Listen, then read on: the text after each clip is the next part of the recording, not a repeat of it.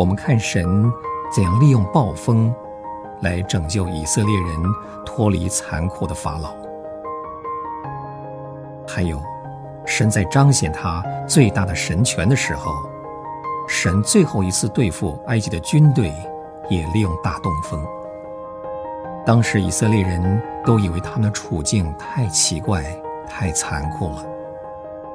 前面是红海，后面是追兵，两旁是高耸的山岩，断绝了一切逃生的希望。以色列人在这个时候只能够仰望耶和华的拯救了。可是，他的拯救是大东风，这真出乎意外。可怕的风加增他们惊慌。四围的寒冷，冻得他们战栗。他们抱怨神的拯救，无非催迫他们死得更快一些。恐怕那个时候，他们全营的呼喊是：“我们死了，埃及人追上我们了。”而正在绝望的时候，荣耀的胜利来了。后生可怕的东风。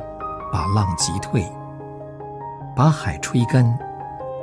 以色列人向前走去，进入神的保护和慈爱。两旁是水晶的墙，前面是耶和华的荣光。整夜都是这样。到了天一亮，最后一个以色列人也上了岸。大东风的使命。就完成了。于是，以色列人向耶和华唱歌说：“成就他命的狂风，都当赞美耶和华。”当他们歌唱赞美的时候，才明白大东风的拯救。天父，你今天给我们的拯救，很多时候。我们也看作是以色列人的东风，我们只看到东风可怕的一面，而没有看到你的信实。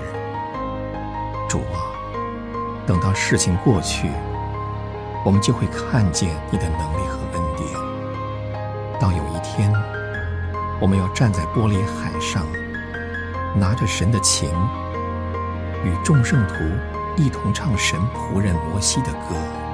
和羔羊的歌，那时我们要对你唱说：“众圣之王啊，你的方法意在，诚在。”奉主名祷告，阿门。